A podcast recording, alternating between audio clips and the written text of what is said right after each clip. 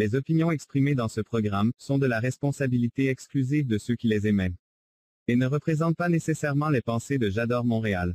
Las opiniones expresadas en este programa son responsabilidad exclusiva de quienes las expresan, y no representan necesariamente los pensamientos de Yador Montreal. The opinions expressed in this program are the exclusive responsibility of those who emit them and do not necessarily represent the thoughts of J'adore Montreal. Con el paso del tiempo, la oruga no se transformó en mariposa, se quedó tal cual era, como una oruga, porque ella se amaba tal y como era. Mi nombre es Fernanda Garza y esto es En Cuentos by Yador Montreal. Comenzamos.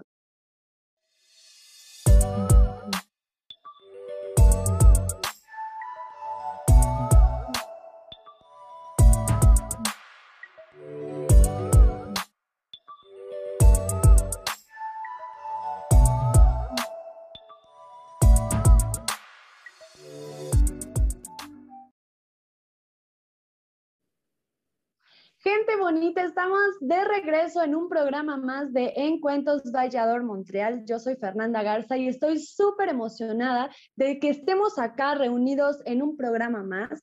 Quiero contarles que este viernes estoy muy contenta porque esta semana fue mi cumpleaños eh, y además eh, tenemos preparado un programa súper especial para todas y todos ustedes, así que váyanse acercando. Les invito a que se vayan, si están en las redes sociales, en Facebook, nos están viendo en otro lado, se vayan directamente a la plataforma de Yador Montreal. Ahí tienen la liga, solo denle clic y vénganse para acá. La ventaja de estar acá en la plataforma es que nos pueden ver en directo y además podemos charlar con ustedes a través del chat.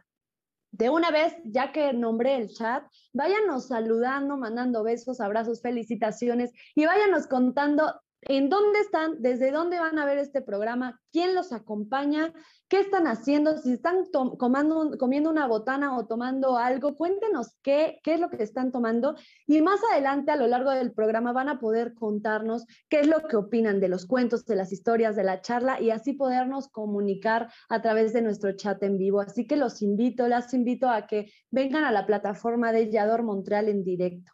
Y bueno, otra razón por la que estoy súper contenta es que hoy tenemos un micrófono abierto súper lindo de una querida amiga de la Ciudad de México. Ella se dedica, perdón, se dedica a contar historias.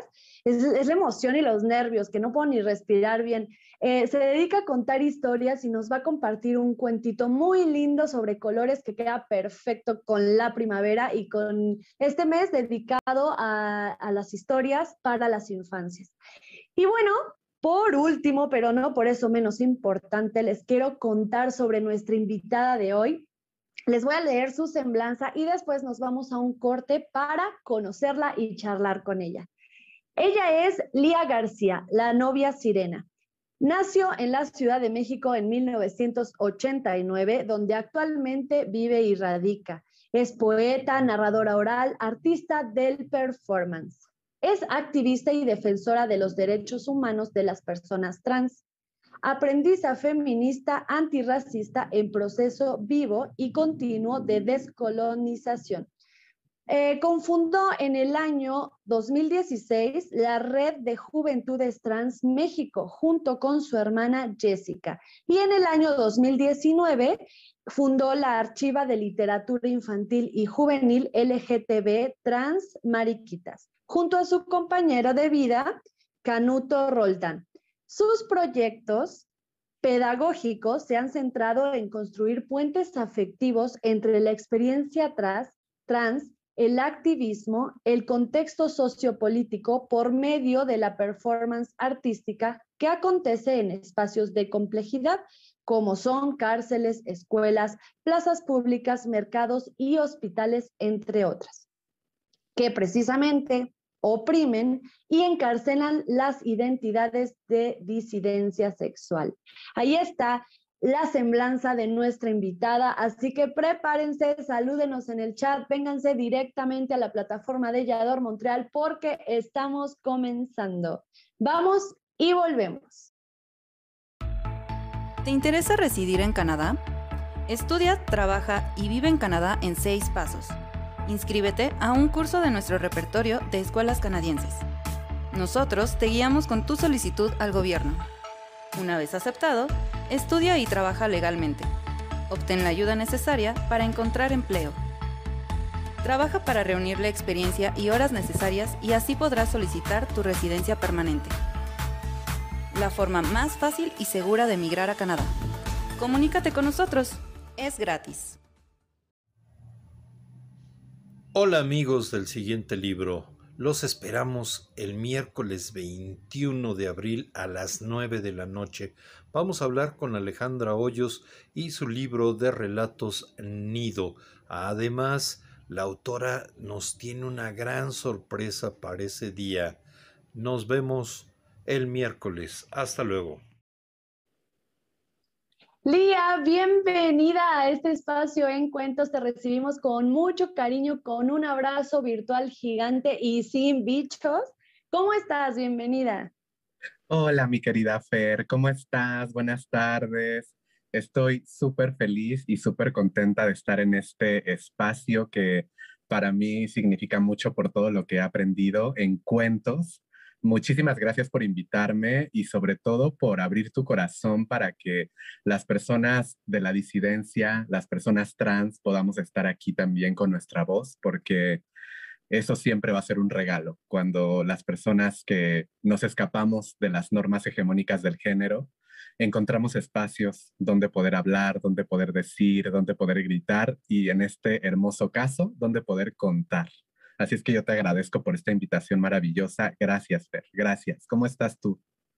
Yo estoy muy feliz, muy contenta también de tenerte acá y por supuesto, eh, lo he dicho y lo repito cada vez, en Cuentos es un espacio seguro, es un espacio honesto, es un espacio del corazón, abierto precisamente y dedicado a las voces y las historias, porque todas esas voces y todas esas historias deben ser escuchadas. Entonces, bienvenida una vez más a este espacio.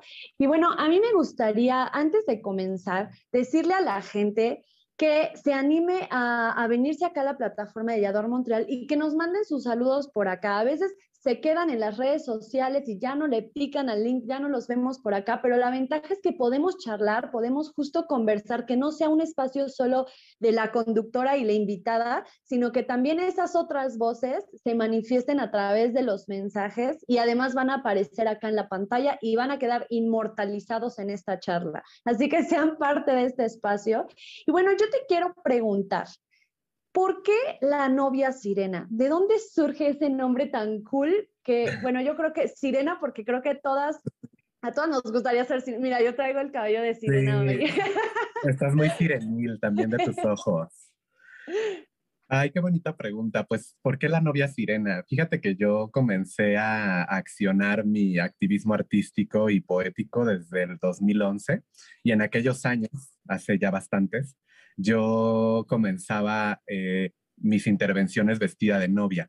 Me refiero a intervenciones pedagógicas porque yo me formé como pedagoga, después como artista, y fue dentro de la pedagogía donde me encontré con, con la maravillosa posibilidad de, de, tejerme a mí misma como cuentera, de, de, entrar a la narración oral. Entonces, mis primeras intervenciones pedagógicas acontecían eh, siempre con mi cuerpo vestido de novia, porque me gustaba mucho vestirme de novia y además yo tenía en aquel momento un deseo muy muy hermoso de compartirle a la gente que estaba cerca de mí que yo me sentía muy comprometida con la decisión política que yo había tomado eh, de venir en una persona trans. Yo cuando nací fui asignada con el género masculino de manera impuesta porque se me impuso y fue después de mucho tiempo que yo pude eh, abrazar mi feminidad y compartir mi feminidad con el mundo. Entonces, a mí me encantaba vestirme de novia, ¿sabes? O sea, tenía algo, ese vestido blanco,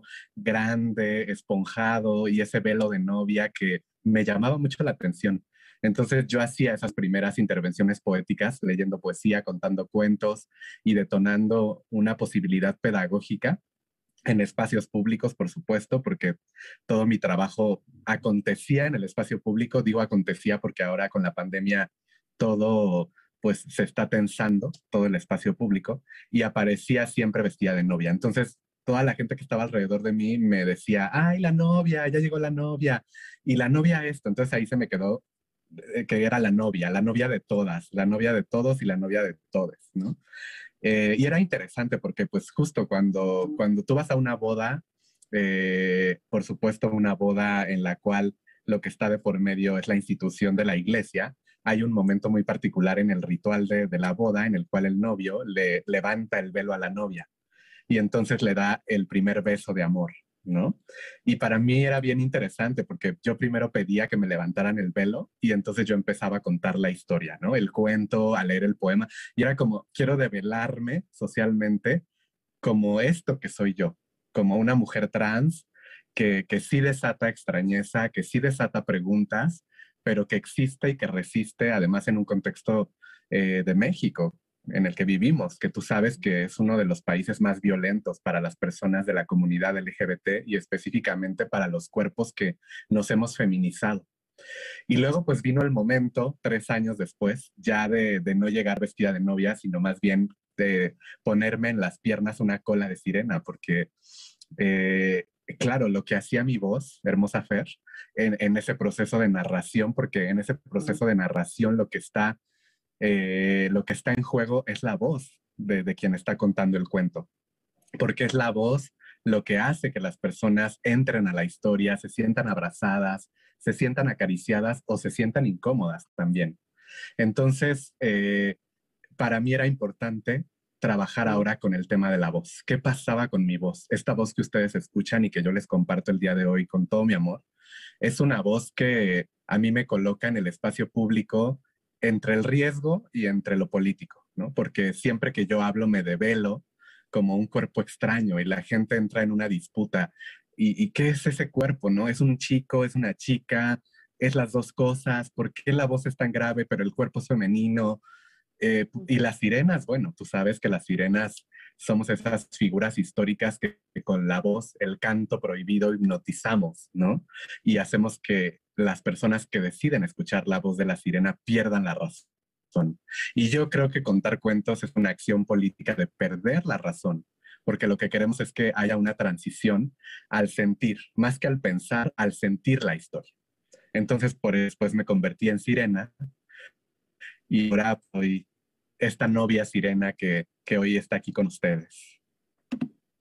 Qué maravillosa historia. Mira, ya va la primera historia. Comenzamos la charla con una historia muy linda. Eh, justo me, me, identifico mucho contigo. estudié también en filosofía y letras, soy pedagoga también y a través de la pedagogía pude encontrar esta parte de, de compartirme a través de las historias y después en la formación de las historias, esta formación escénica o, de la narrativa, encontré precisamente esto que mencionas de la voz, la importancia que tiene la voz para una persona.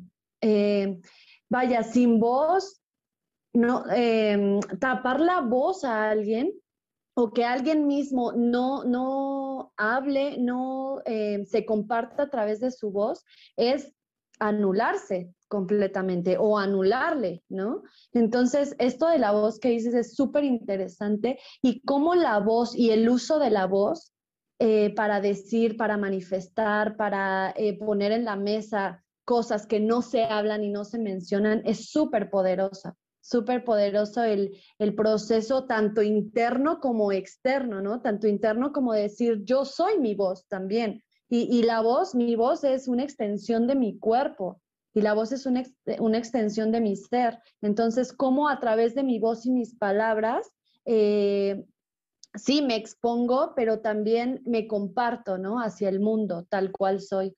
Entonces, esto, no sé si te ha tocado que mucha gente dice, es que no me gusta mi voz. ¿No? Y yo era una de ellas, ¿no? En algún momento, pero después de un proceso muy interesante en, un diplomado que tomé justamente de la voz, me di cuenta de lo poderosa que es, lo importante que es amarla, aceptarla, así como al cuerpo. Es una parte de nosotros que, que nos define muchísimo. Entonces hay que amarla y utilizarla como la herramienta poderosa que es. Y ahora, sumada con los cuentos, bueno, pues es una bomba. Sí, así es. Y yo creo que también ahora en estos tiempos de pandemia, lo que nos permite estar cerca es la voz, porque el hecho de que ahorita yo pueda estar en tu casa, tú puedas estar en la mía, se posibilita gracias a la voz, a lo que se escucha. y la voz es una extensión del cuerpo, no podemos separar el cuerpo de la voz ni la voz del cuerpo. Entonces la voz, este sonido que se escucha, también es algo que acaricia, que abraza y que nos permite manifestarnos. Cuando dicen es que ahora ya no estamos este, de forma presencial, el otro día yo confrontaba en un seminario y decía, bueno, es que claro que estamos de manera presencial porque la voz es presencia. ¿Escuchan mi voz? Y la gente decía, sí, la escuchamos. Pues eso es presencia porque ahí está también mi cuerpo. Es decir, el cuerpo va más allá de la piel. La piel es el órgano más extenso del cuerpo, pero la voz se convierte en eco y el eco de la voz se convierte en memoria. Y me, encanta, ¿no? Porque yo cuando amanece, eh, cuando amanecemos tenemos un tono de voz más grave, ¿no? Porque en la noche se contraen las cuerdas vocales. Y entonces va avanzando el día, ¿no? Va avanzando el sol, su mismo ciclo, para caer. Primero el sol se levanta y luego cae. Y la voz también así funciona, como el ciclo del sol. Primero se levanta y luego cae. Porque si tú te levantas a las 3 de la mañana de sorpresa, te vas a dar cuenta que vas a tener una voz más grave de la que tienes a las 3 de la tarde. Entonces, qué bonito que la voz también sea una transformación. Y conforme nos hacemos más grandes, la voz nos va cambiando. Ahí están nuestras abuelas, nuestros abuelos que tienen estas voces graves y así va a ser nuestro ciclo. Entonces, abrazamos la voz, eh, la acariciamos, nos hacemos parte de ella, como dices tú, y me encantó. ¿O qué sucede? ¿Y cómo entran ahí los cuentos también para poder sanar la voz? Porque para mí la narración oral fue ese espacio que me permitió sanar esta voz, porque no fue fácil. Te digo que para mí eh, era muy difícil el hablar y el que la gente me mirara y el que la gente me dijera joven, cuando en realidad yo elegí en este momento de mi vida que, que lo que quiero es ser una mujer, ¿no? Entonces he tenido que abrazar también esa ambigüedad, tanto como la sirena, ¿no? Que está entre el agua y el aire, entre lo animal y lo humano, entre lo racional y lo que, y lo que no es racional, entre si existe o no existe. Entonces eh, yo me siento así también al ser una persona trans, siempre entre dos mundos, siempre en una frontera como el libro, cuando lo abres, abres un portal y el libro te lleva a ese espacio que no es ni una cosa ni la otra, sino que es las dos, la combinación de las dos y mucho más, ¿no? Claro. Claro, totalmente. Eh, qué interesante, Lía, todo esto sobre la voz, sobre las historias. Te voy a comentar algunos, ya está ahora la gente saludándonos. Eh, Sanja nos dice, ando listísima para escuchar historias y relajarme un rato. Bienvenida, Sanja. Este, César Rincón nos saluda. Hola, César. Él fue uno de los narradores invitados a Encuentros. Si no han visto ese programa, luego les digo cómo, dónde encontrarlo. Y por acá tenemos también que César nos dice, coincido con respecto a la voz es cuerpo. De hecho, lo digo en mi tesis. Gracias, César. Ahí está. Busquen el libro que publicó César y su tesis. Súper interesante sobre, sobre la narración oral, sobre el trabajo del cuerpo y sobre la voz, ¿no? Como una extensión del cuerpo. Muy bien. Y, cuéntame ahora, ¿por qué los cuentos? Vaya, eh, ¿cómo llegaste a los cuentos? ¿Cómo llegaste a ser narradora? Lía, tienes tu micro apagado. Creo que se te... Perdón, ya la voz como que nos desobedeció. Este, fíjate que cuando yo me estaba formando como pedagoga en aquellos años del 2007, hace, uh, este, pues justo me, me, me, empecé a interesar mucho por la escritura. Eh, mi pareja estudiaba letras hispánicas, entonces siempre estuve muy cerca de poetas, escritores, novelistas, y eso me contagiaba mucho. Y y luego fue cuando, cuando yo empecé a formarme desde, la, desde una especialización de educación no formal que me encontré con la narración oral y fue así que comencé a formarme. ¿Por qué los cuentos? Esto es bien, bien interesante que me lo preguntes porque viéndolo a tantos años ya de formación, yo te diría que también para mí los cuentos son esa posibilidad de contar una historia que parte también de, de nosotras, nosotras mismas, porque creo que el lienzo en blanco para nosotras las personas trans y de la disidencia sexogenérica ha sido un refugio. Nos hemos refugiado en, la hoja en blanco para poder escribir lo que no podemos decir allá afuera, porque sabemos que si lo decimos nos va a implicar emocionalmente muchas heridas, muchos dolores, muchas pérdidas, muchos olvidos. Entonces, por eso eh, las personas trans a veces escribimos lo que no podemos decir en ese lienzo en blanco y luego ese lienzo en blanco se convierte en un poema, se convierte en un cuento, se convierte en una novela. Pero bueno, específicamente ya eh, conforme pasó el tiempo, yo me fui encontrando mucho en la escritura específicamente para infancias, porque para mí eh, era necesario visibilizar quiénes somos las personas trans con las infancias. Y, la posibilidad de escribir cuentos para mí ahora es un puente que me posibilita estar cerca de las niñas, de los niños y de los niñas, que también tienen derecho a saber que otros cuerpos existen. Por eso te digo que para mí abrir un cuento es abrir un portal, casi que como abrir la herida. Y una entra a la herida no para sanarla, sino para rehabilitarla. Entonces, abrir un, cuento es entrar, entrar a, qué entramos, cómo entramos, con quién, a qué nos conduce la voz de quien está contando. Y a mí me encanta contar historias y escribirlas porque para mí es como aparecer, eh, dar vida eh, y al mismo tiempo, eh, pues justamente contarme a mí misma. Y cuando digo que me cuento a mí misma, casi casi es como si me fragmentara, ¿no? Porque pues, te digo, me cuento a mí misma cuánta soy, o sea, es lo que yo me digo. Si yo digo, me estoy contando a mí misma, ahora me pregunto cuántas soy. Y yo soy muchas lías. Estoy fragmentada. Y, mis pedacitos no caen al suelo. Quedan en los corazones de las personas que deciden escucharme. Y así me fragmento como un cuento. Entonces, a mí por eso me encanta. Eh, escribo literatura infantil y, para jóvenes. Eh, esto lo habíamos compartido en otro momento.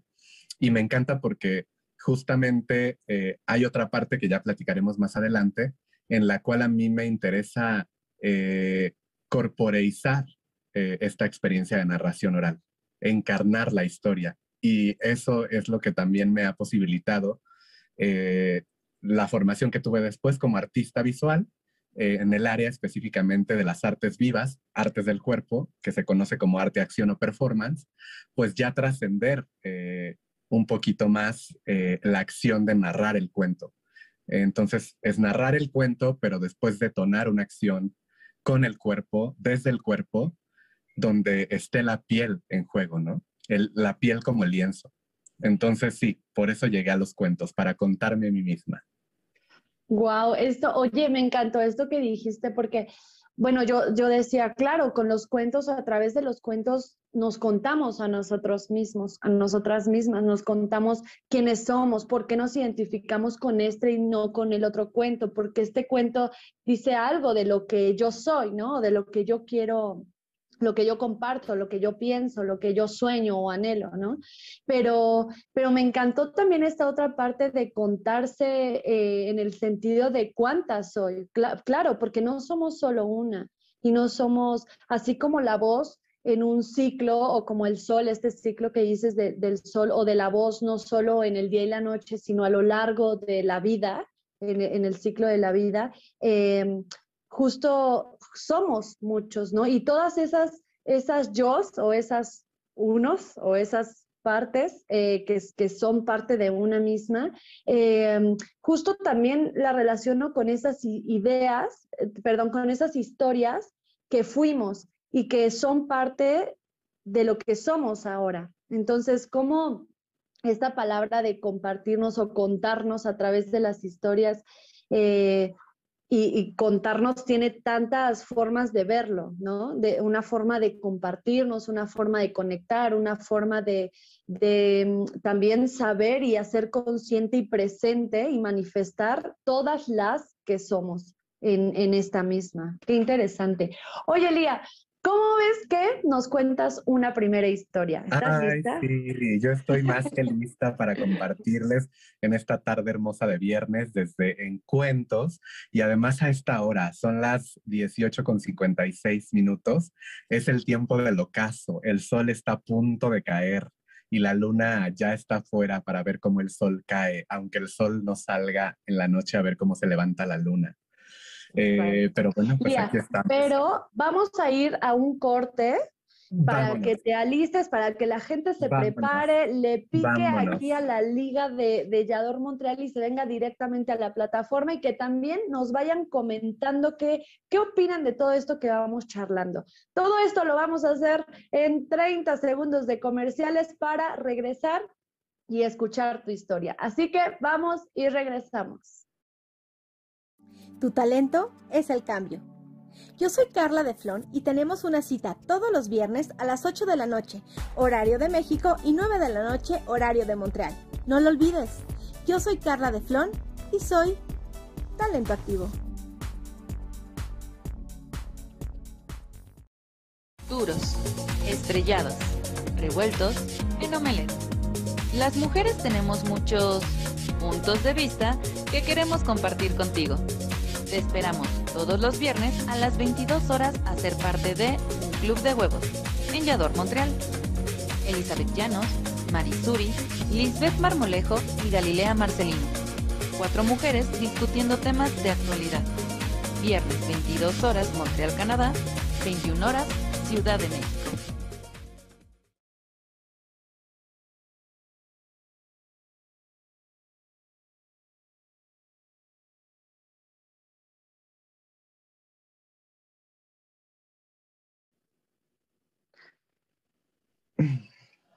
Bueno, pues esta es la historia de El cubreboquitas azul que no quería tapar boquitas, por Lía García, la novia sirena.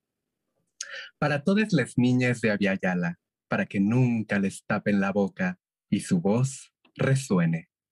Había una, dos, tres, cuatro, cinco, seis, siete, ocho, nueve, diez, cincuenta, cien veces una sirenita muy hermosa que viajaba en el largo metro de la Ciudad de México en tiempos de pandemia. Ella se quedó bien dormidita, sin imaginar que su boquita y su cubreboquitas comenzarían a hablar. Los labios carnosos de la sirenita le preguntaron al pedacito de tela azul que se dedicaba a tapar boquitas. Cubre boquitas, ¿por qué nos tapas? ¿Qué pasa en estos tiempos para que nos tapes, cubre boquitas? Porque se avecina un virus muy extraño. Ya está aquí. Es un virus que se desarrolla en humanos, se les mete en su cuerpo por la boquita y enferman, y después mueren. Los labios carnosos volvieron a preguntar, ¿cubre boquitas? ¿A ti quién te tapa? A mí nadie me tapa, solo soy un pedacito de tela azul que tapa boquitas y no me gusta porque el desayuno huele muy feo. Lo único bueno es que las palabras se quedan en mí, el secreto, el susurro, el verso.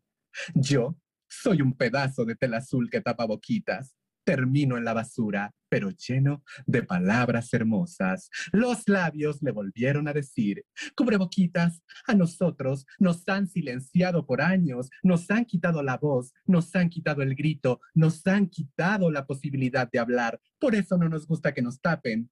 Cubreboquitas, ya no queremos que nos tapes más y tampoco queremos que tú termines en la basura. ¿Qué podemos hacer? Ya sé, labios boquita dijo el cubreboquitas. A la cuenta de tres, estornudamos. Una, dos, tres. ¡Achú! ¡Achú! Así el cubreboquita se cayó de la boquita y nadie imaginó que caería encima de dos cucarachitas hermosas que tenían mucho frío en la gran ciudad, cubriéndolas de poesía cual cobijita. Las cucarachitas se hicieron grandes, muy grandes, se hicieron plaga y fueron a todas las fábricas de cubrebocas que existen para ayudar a todas las mujeres que maquilan las telas de la protección y darles el mensaje más hermoso de aquellos labios de la sirenita que tapar no es lo mismo que cubrir. Cubrámonos con amor, cubrámonos con ternura. Nos necesitamos que en tiempos de cubrebocas solo la poesía nos descubra. Listo. Este es el cubreboquitas azul que no quería tapar boquitas para todas, todos, todos ustedes. ¿Sabías que la inteligencia es la segunda cualidad más erótica en el ser humano? No te pierdas un club de huevos Vallador Montreal este viernes 16 de abril a las 21 horas Ciudad de México, 22 horas Montreal, Canadá, porque vamos a estar hablando justamente de la sapiosexualidad. Los esperamos Liz Marmolejo, Marisuri, Galilea Marcelino y Elizabeth Llanos en un club de huevos Vallador Montreal. Los esperamos, no se lo pierdan. ¡Bravo! Muchas gracias, Mira, qué bonita historia.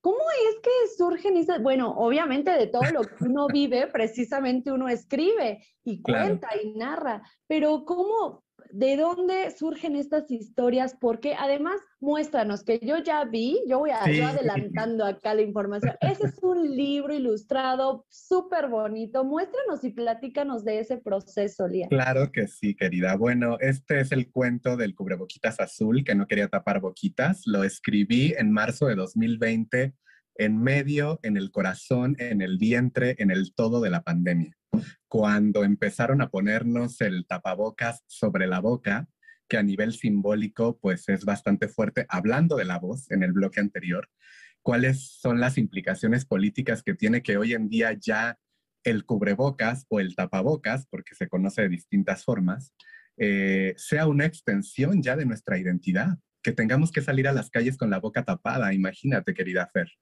Eh, claro que tiene que ver con la protección, pero a nivel simbólico, que te tapen la boca es algo históricamente fuerte.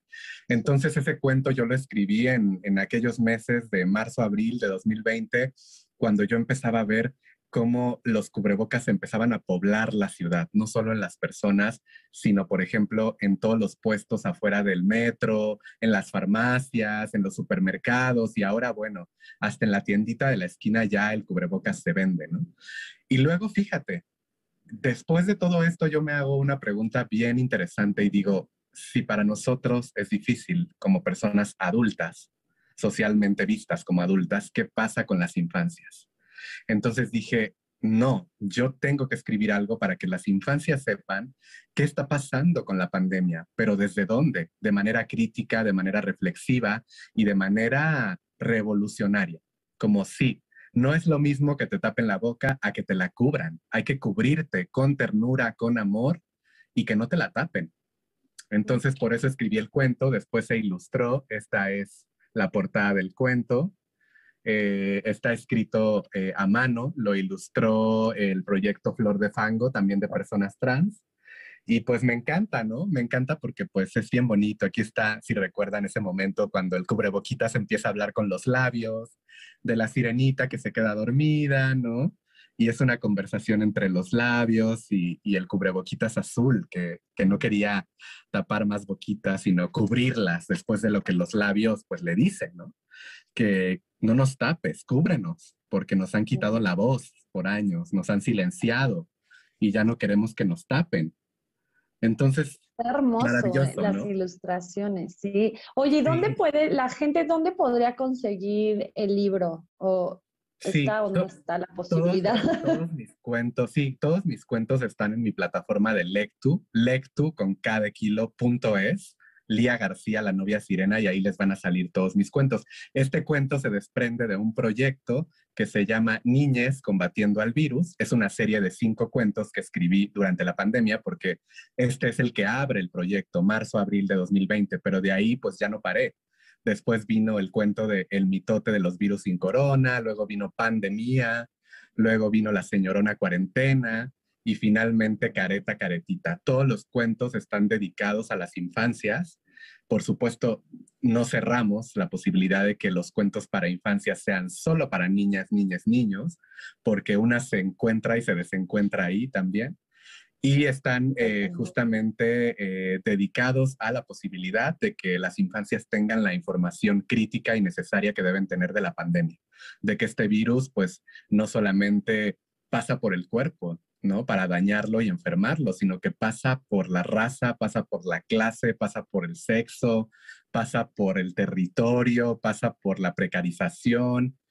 Es esto, ¿no? Como con el cubrebocas, como, bueno, sí, ese objeto es un cubrebocas, pero ahora te doy la posibilidad de compartirte que, a nivel simbólico eh, puede ser fuerte, que, o sea, que no te tapen, que te cubran, ¿no? Claro. Claro, y qué importante justo en relación a esto que hablábamos sobre, vaya, dos puntos. El primero muy importante es la información a, los, a, las infancias, ¿no? Como muchas veces se queda, el contenido para las infancias se queda muy superficial, como algo muy hacia entretenimiento, hacia, hacia cómo los entretengo, hacia cómo que, estén ahí ocupados y, listo. Y si aprenden algo está bien. Pero ¿y dónde queda esta visión crítica, ¿no? De, ir más allá, de preguntarse, de cuestionar, de, querer saber más. Y justo si no se promueve, los niños pues utilizan toda esa gran imaginación y creatividad y su gran inteligencia en otras cosas, ¿no? Pero justo cómo, qué importante es eh, que a través de las historias y de los cuentos, ya sea a través de la narración oral o de, o de la literatura, eh, comenzar a, o, no comenzar, porque ya existe, pero impulsar más bien esta, esta crítica eh, y que cuestionen y que sepan información más allá, porque a veces se piensa que cuidarlos, ¿no? Cuidarlos de la información, pero vaya, la información es lo que precisamente los va a cuidar y los va a prevenir de mil y un situaciones, ¿no? Entonces, por un lado, eh, veo eso muy interesante en tu propuesta. Eh, me voy a echar un clavado en, tu, en tus materiales que están, se ven que están súper lindos. Además, la ilustración es bellísima. Y, y el otro lado es esto que, que mencionas, que hablábamos sobre la voz que una cosa es tapar, que es como el tapabocas, y otra el cubrebocas, ¿no? La diferencia entre tapar, que es hasta, hasta un acto violento, pues, el tapar una boca, y, esta otra parte de el cubrir, que da una sensación de cobertor, ¿no? De abrigar, de abrazar, y es justo muy diferente, como un cubrebocas para cubrirte, para protegerte, pero un tapabocas cómo puede violentarte, ¿no? Violentarte a no... Exacto. Justo a, negarte, a anularte, porque está anulando tu voz y tu opinión, tus ideas.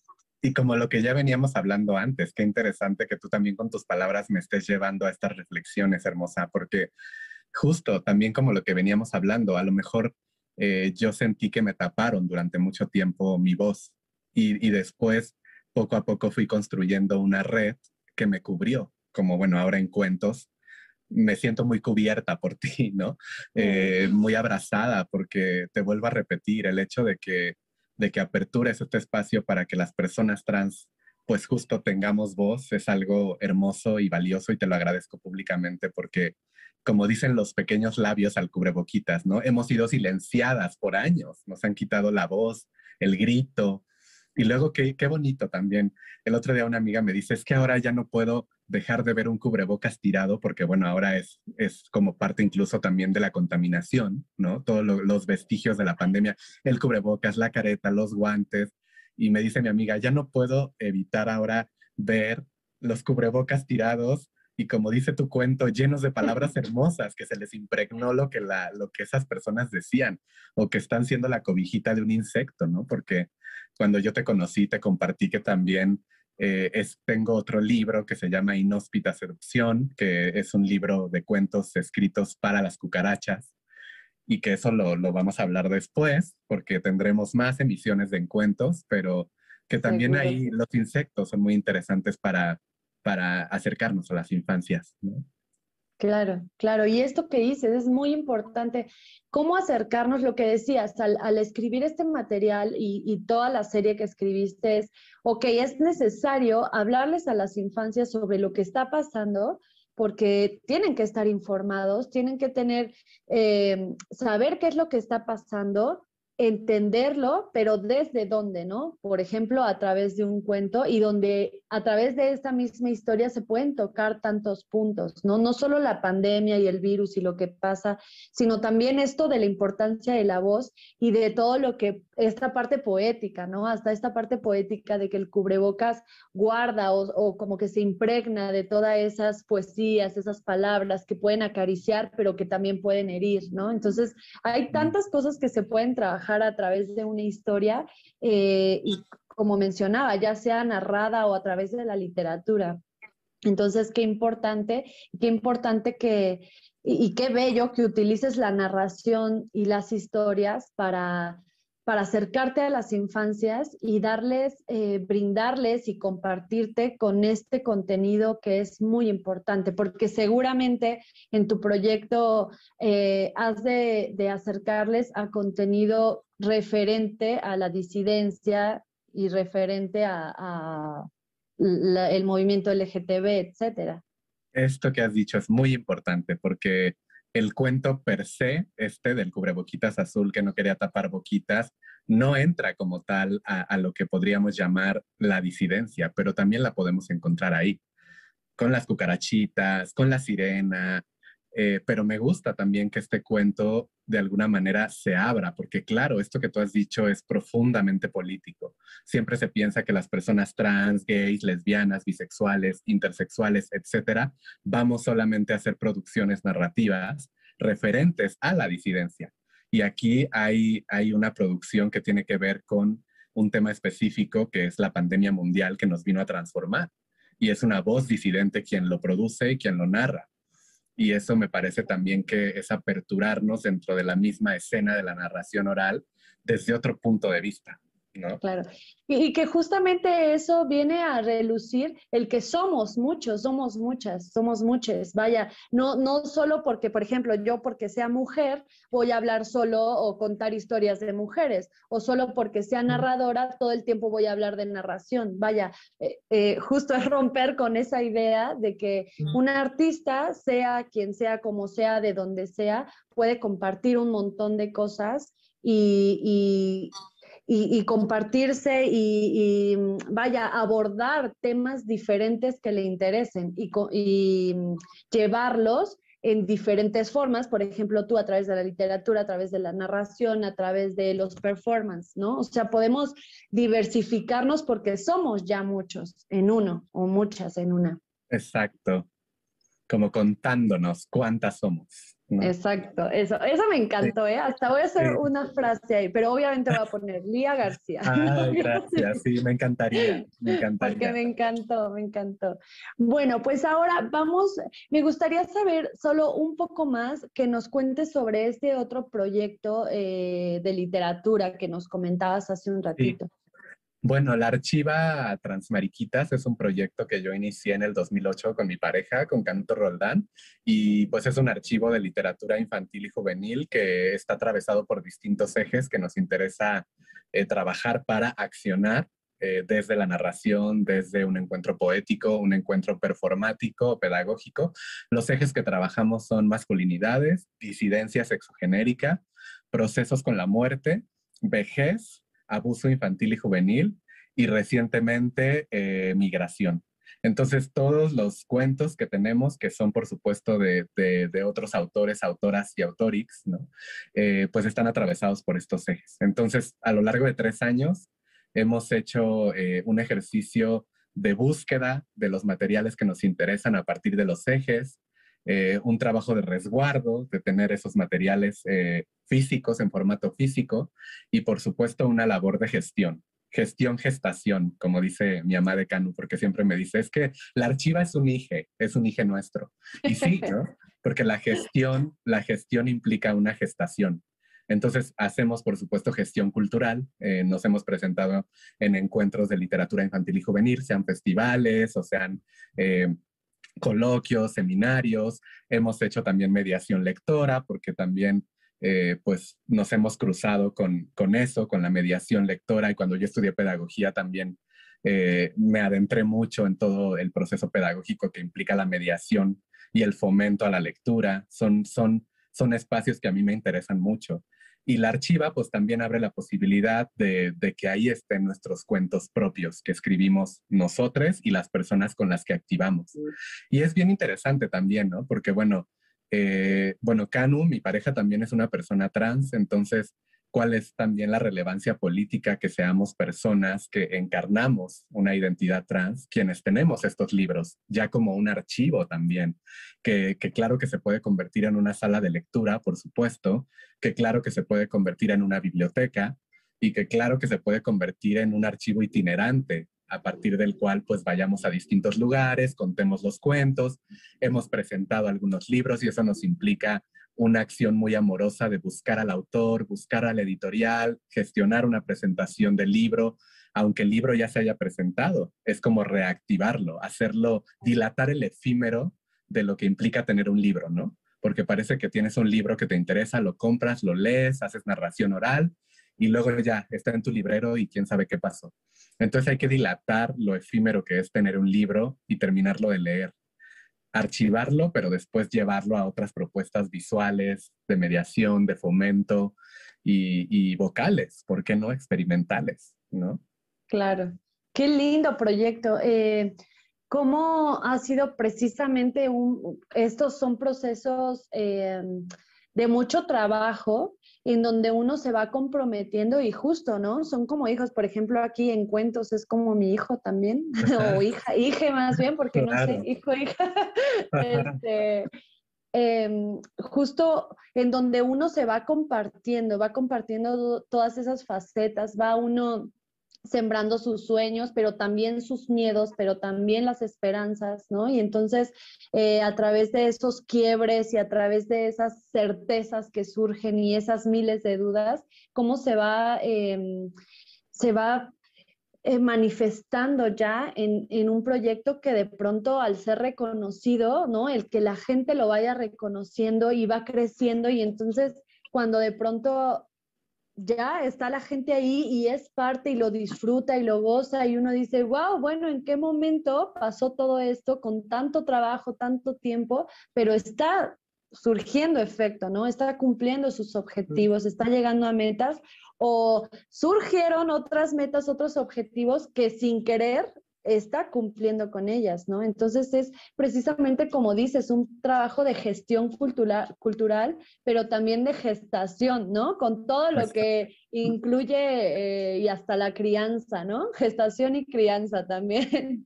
Entonces, qué, interesante y, pues muchas felicidades a ti y a tu pareja por, por tener esto.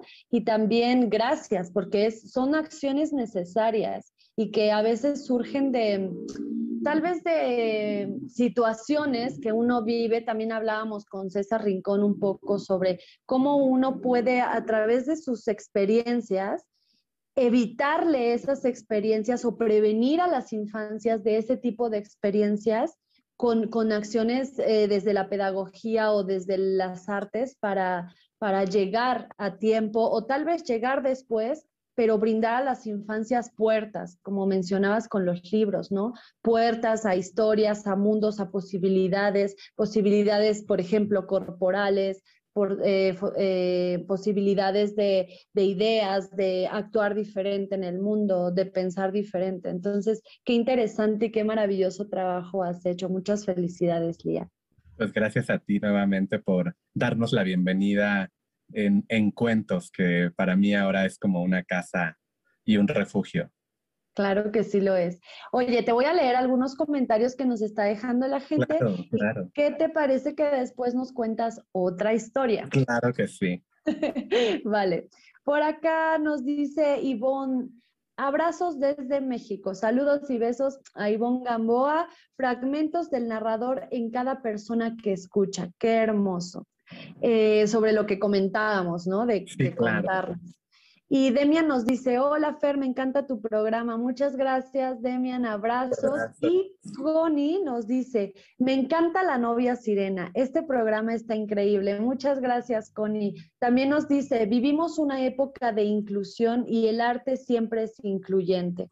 Pues sí, el arte siempre es incluyente Y, ojalá, ¿no? Que, cada vez el mundo, las épocas, los tiempos, los países, los territorios, los cuerpos, las voces y todo se vuelva más incluyente. Y, así sea. Muchas gracias a la gente que nos está escuchando y acompañando en este viernes hermoso. Muchas gracias a todos, a todas. Bueno, pues vamos a ir a un corte porque Lía, la novia sirena, nos va a compartir una última historia para irnos despidiendo de este programa. Entonces, vamos y regresamos.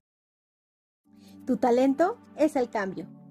Yo soy Carla de Flon y tenemos una cita todos los viernes a las 8 de la noche, horario de México, y 9 de la noche, horario de Montreal No lo olvides, yo soy Carla de Flon y soy talento activo. Duros, estrellados, revueltos en omelette. Las mujeres tenemos muchos puntos de vista que queremos compartir contigo. Te esperamos todos los viernes a las 22 horas a ser parte de un club de huevos en Montreal. Elizabeth Llanos, Marisuri, Lisbeth Marmolejo y Galilea Marcelino. Cuatro mujeres discutiendo temas de actualidad. Viernes 22 horas Montreal, Canadá, 21 horas Ciudad de México.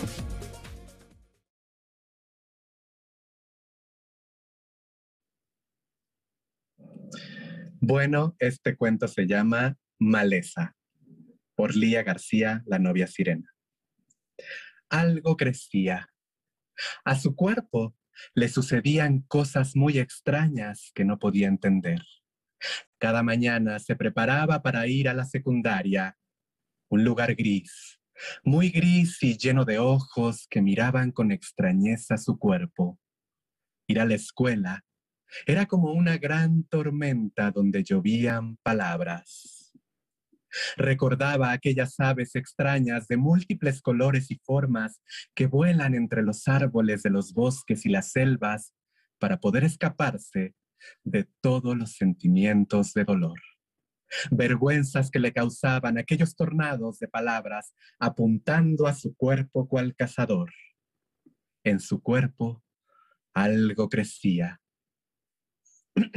Despiértese, le decía el profesor, para devolverle a aquel lugar solitario. Pero soñaba y soñaba, deseando escaparse entre el mar de sus fantasías. Un día soñé que me acostaba sobre la tierra mojada después de una gran tormenta y que mi cuerpo se convertía en vegetación. Todos los insectos querían estar encima de mi cuerpo porque encontraban refugio. En su cuerpo algo seguía creciendo. Una mañana soleada, mientras caminaba por los rincones solitarios de la escuela, se encontró con una grieta, una grieta muy hermosa donde había crecido un hermoso diente de león. Acércate, no tengas miedo, dijo aquella flor tan frágil. ¿Cómo te llamas? Mi nombre es Maleza. Maleza, como lo que crece, algo crece en mí. ¿Por qué tienes esa cara tan triste? Seguramente es este lugar, ¿verdad? Me siento encerrada y cansada de todas las malas palabras. Las lenguas son muy malas conmigo. En mi cuerpo algo crece. Te cuento un secreto, maleza. A mí me gusta crecer entre las grietas del asfalto, porque aquí puedo escaparme cuando siento que se aproximan tiempos duros. Sé que cuando un humano corte mi tallo, mi raíz prevalecerá en la grieta. Acércate, tal vez podemos escaparnos juntas. Así diente de león y maleza, se escaparon al país de las utopías posibles y se contaron muchos secretos que toda persona como tú debe saber. La gente dice que soy frágil. Con tan solo una ráfaga de viento o un soplo de aire, me transformo. Tengo que aprender a dejar ir una parte de mí, soltar, sí, soltarlo todo, dejarlo ir. En mi cuerpo crece algo. Es negro como la oscuridad, y cada vez me pica más. Cada vez me pica más. Crece en mi boca, crece en mis axilas, en mis piernas y hasta en mis manos. Me gusta mucho verlo crecer, pero también quisiera esconderlo de las malas lenguas. No, no sabía que era una maleza de historias, una maleza de saberes y palabras que se habían transformado, una frondosa maleza de resistencia, fuerza y sabiduría, una grieta por donde entrar y salir. En su cuerpo todo había crecido. Una mañana, tras el soplo de las malas lenguas, Maleza recordó que algunas palabras se las lleva el viento aquel aire sobre su cuerpo, hizo que todo lo que crecía ahí naciera en todos los rincones, en todas las grietas, en todos los suelos, en todas las puertas, escaleras, recovecos y en todos los bordes de aquel lugar tan gris. Un sinfín sin bellos, un sinfín sin bellos, bellos públicos hermosos, colmaron aquel lugar gris de negritud serena y calma, haciéndolo un lugar donde todos los cuerpos maleza eran admirados por su extraña y sutil belleza. Maleza. Esto ha sido Maleza por Lía García, la novia sirena. Hola amigos del siguiente libro. Los esperamos el miércoles 21 de abril a las 9 de la noche. Vamos a hablar con Alejandra Hoyos y su libro de relatos Nido. Además, la autora nos tiene una gran sorpresa para ese día. Nos vemos el miércoles. ¡Bravo! Qué bonita historia y qué tan poética, eh, qué hermoso trabajo, Ay, hermosa, muchas gracias. Pues este cuento lo escogí pensando en ti, porque además quiero decirle a la gente que nos está acompañando en Encuentros que mi querida Fer lo escogió, porque yo le di dos opciones y quería que ella lo escogiera. Este es un cuento muy especial para mí que escribí hace dos años dedicado a Julia Pastrana. Quien no conozca a Julia Pastrana, Julia Pastrana fue eh, una cantante de ópera y bailarina nacida en 1852 en la Sierra de Sinaloa. Y bueno, tiene una historia de vida bien fuerte porque ella nació con hipertricosis eh, eh, garantizada, que es una enfermedad que pues lo que hace es que hace que te salga pelo por toda la cara. Entonces la gente la empezó a llamar la mujer lobo y luego se la robaron, se la roban a ella para exhibirla en estos freak shows que allá en el siglo XIX hacían como giras por Europa para exponer al niño que tenía tres dedos, a, la mujer que no tenía ojos y ella era la mujer lobo. Entonces la exponían, la exhibían y perpetraban sobre ella y sobre su cuerpo una serie de violencias tremendas, ¿no? Entonces, para nosotras como personas trans, para la comunidad LGBT es un referente precisamente por la extrañeza de su cuerpo, ¿no? Porque su cuerpo era una extrañeza total, o sea, una extrañeza que, que justamente detonaba eso, lo que crecía como en la historia. Algo crece en mi cuerpo, algo está creciendo. Si se dan cuenta en el cuerpo, en el cuento, hay una, hay una narrativa cíclica entre algo crece en mí, algo crecía, algo está creciendo, algo creció. Y entonces, pues sí, es un cuento que, que, aún no es ilustrado, pero por ahí salían algunas imágenes precisamente de la misma Julia Pastrana, que en el 2013, gracias a Laura Anderson Barbata, una gran artista, eh, fue repatriada a su natal Sinaloa. Ella hizo todo un proceso para que la trajeran de vuelta. Ella estaba en Suiza, la tenían por supuesto en un, en un museo, ahí estaban sus restos, y Laura Anderson Barbata eh, esta artista mexicana en 2003 logra que la repatrien a México. Entonces ahora sus restos descansan en su natal Sinaloa y su historia, que ha sido tan invisibilizada, pues resuena en nosotras, porque qué fuerte es tener que dialogar con lo que crece en tu cuerpo. O sea, date cuenta que también eh, contar esta historia para adolescentes es bien interesante porque es como cuando eres adolescente no quieres que crezcan cosas en tu cuerpo y mucho menos cosas negras como el vello ese vello pesado que nos crece en la cara, en las axilas, eh, el cuerpo empieza a, convertirse en algo, en algo que va a reverdecer, ¿no? Y es difícil para todas nosotras que crezcan cosas en nuestro cuerpo. Claro, totalmente. Lía, pues muchas gracias. Vamos a irnos a una parte eh, muy especial de encuentros, esta parte es el micrófono abierto. Ahorita vamos a ver el video y regresando les explico y les invito para que sean parte de este espacio. Entonces vamos a ver nuestro micrófono abierto de hoy.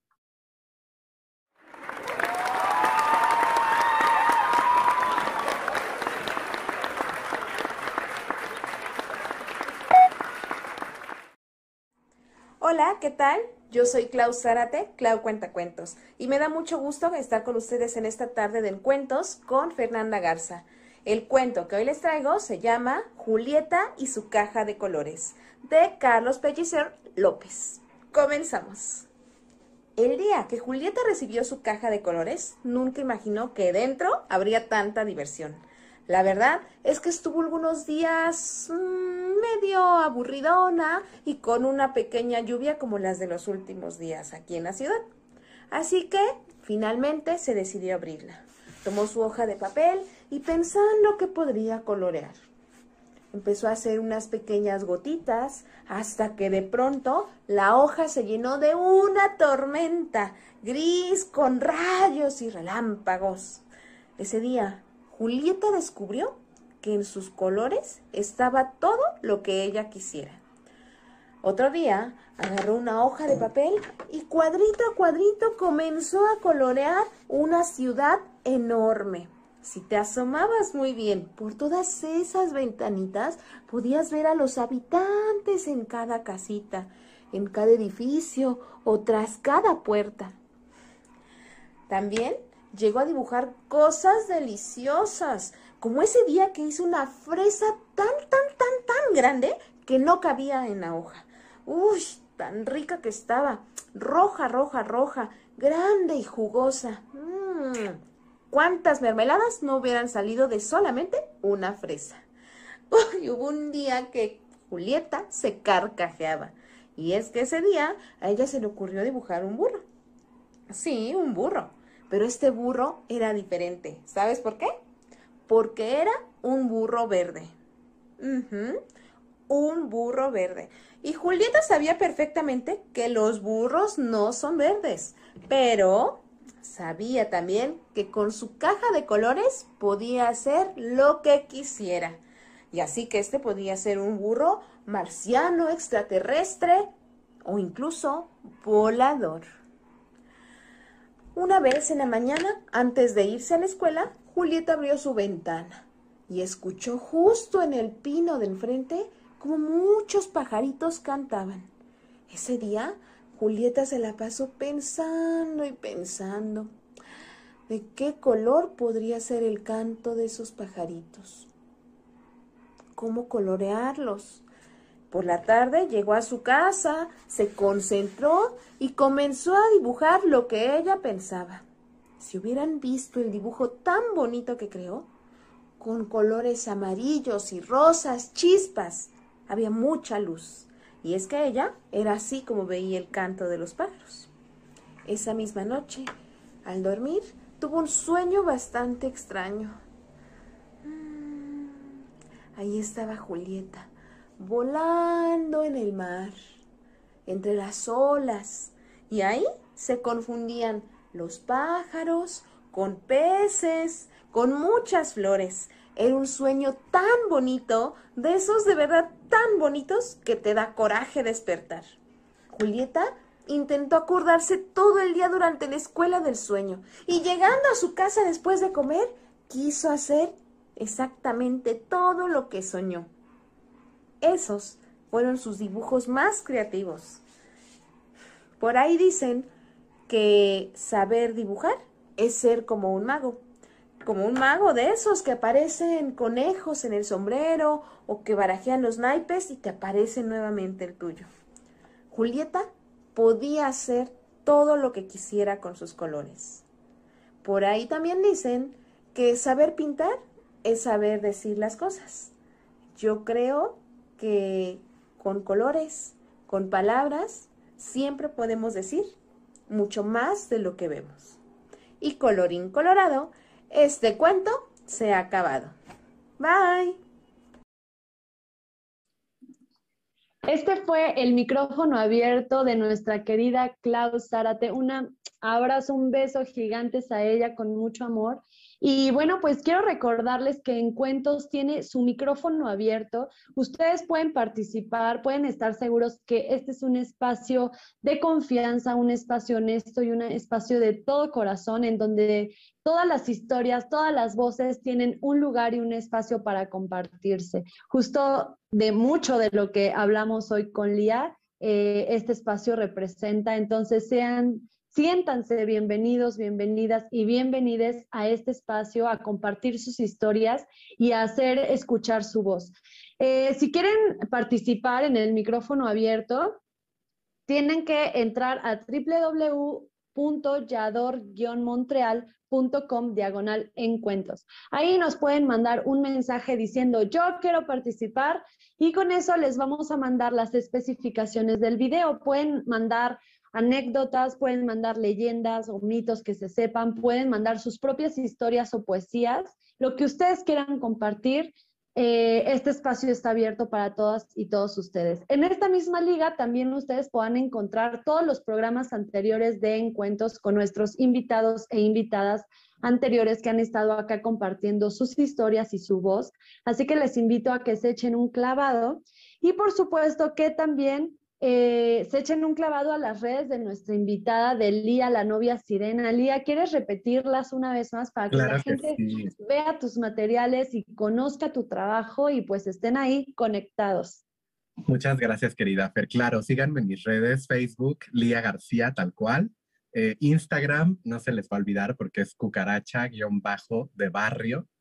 Eh, y bueno, el lectu, lectu con cada kilo, punto es en el buscador Lía García, la novia sirena, y ahí les van a salir mis cuentos que ya están ilustrados y que ya están montados. Y pues nada, eh, muchísimas gracias, querida Fer, por, por haberme invitado en cuentos, en este caso tan bello. Eh, y pues yo deseo que en cuentos siga siendo esa grieta, como dice Maleza, por donde podamos encontrar otras posibilidades de imaginar, de sentir, de vibrar y de existir, porque, porque sí, eh, ante esa violencia que hay allá afuera, ante ese olvido, nosotras, nosotros, nosotros nos convertimos en un cuento infinito para, para seguirlo diciendo, narrando, eh, contando, susurrando y, y pues ahí lo dejamos. Seamos libro abierto que no se cierra. Muchísimas gracias, Lía. Gracias por todos tus deseos, por todo tu amor, por toda tu vibra tan bonita, por todo tu trabajo y por tus historias. Gracias por encuentarnos esta tarde de viernes. Y pues muchísimas gracias también a toda la gente que estuvo en este programa y a la gente que nos va a ver después, porque hay mucha gente que no lo puede ver en vivo, pero también a esa gente muchos besos, abrazos. Y pues por acá vamos a leer los últimos comentarios de esta tarde. Por acá Sanja nos dice, qué bella persona es Lía, es pura poesía. Eres pura poesía, Lía. Muchas gracias. gracias Sanja, dice también, muchas gracias por el programa. Gracias, eh, dice Sergio, muchas gracias, Lía, por esa voz que se cubre de belleza y que tapa la tristeza de las bocas.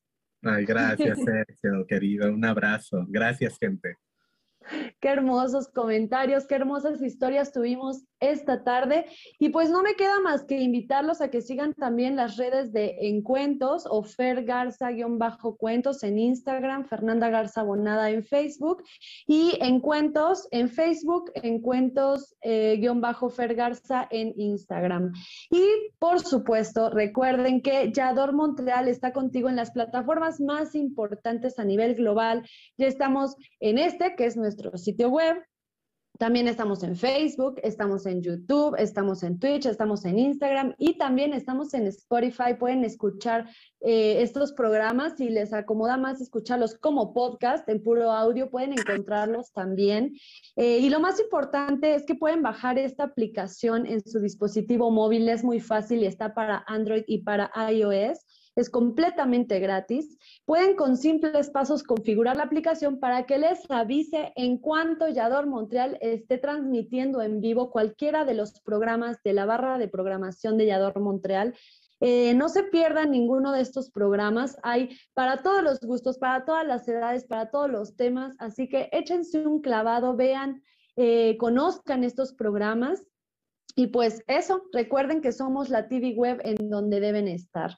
Por último, les quiero invitar al siguiente viernes que vamos a tener aquí también, como sigue siendo abril, un mes dedicado a las infancias, vamos a tener a nuestra querida Juanita Urrejola de Chile. No se lo pierdan va a traer unos cuentos fabulosos y vamos a escuchar sus historias y su historia de por qué dedicarse a contar historias. Así que ya lo saben, nos vemos el próximo viernes, 6.30 pm México, 7.30 pm Montreal. Muchas gracias, Liam. Abrazos y besos a todas, todos y todes. Y nos vemos el siguiente viernes. Aquí nos encuentamos. Hasta la próxima. Adiós.